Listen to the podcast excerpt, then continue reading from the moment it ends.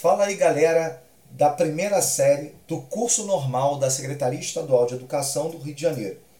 Eu sou o professor Roberto Stabile, professor de Geografia, e nós vamos continuar falando um pouquinho sobre litosfera e a importância dessa litosfera, claro, para a formação da geografia e dos espaços que nós temos aqui no nosso cotidiano.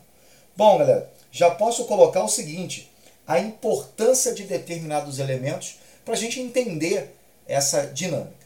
Na outra aula, nós falamos muito sobre essa demanda em termos de placas tectônicas, teoria das placas tectônicas e entre outros aspectos que eu acho que são importantíssimos para a gente.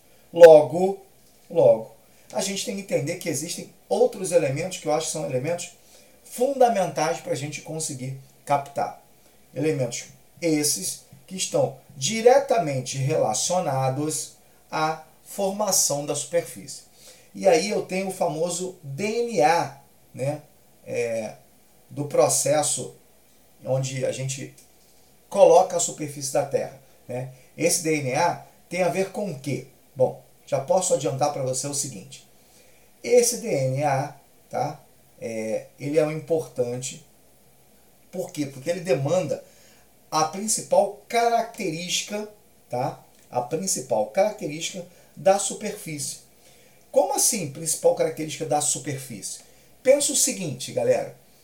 É, a gente une os nossos pais para ter o nosso DNA.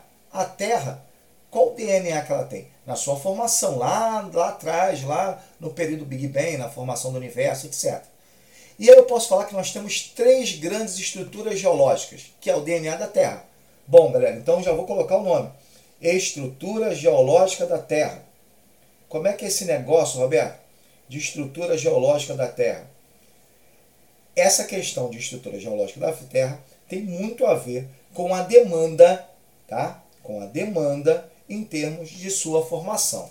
E olha só, primeira estrutura geológica da Terra, os escudos cristalinos, crátons, que muita gente chama, que são as primeiras rochas a se formar no mundo. E eu posso falar para vocês, o Rio de Janeiro está enquadrado nesse cenário, uma das principais formações geológicas na Terra, lá no pré-cambriano, por exemplo, foi a formação de partes do Rio de Janeiro.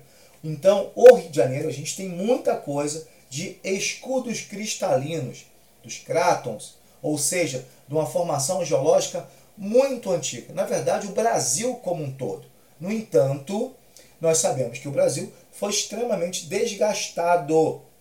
Por isso, a gente tem também uma segunda estrutura geológica, tá? Porque a primeira são os escudos cristalinos. São formados pela consolidação do magma, tá?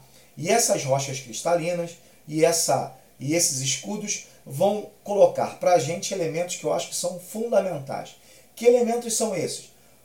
Os recursos minerais ou os minérios, a prata, o ouro, o manganês, a bauxita, tudo isso é o encontro nos escudos cristalinos.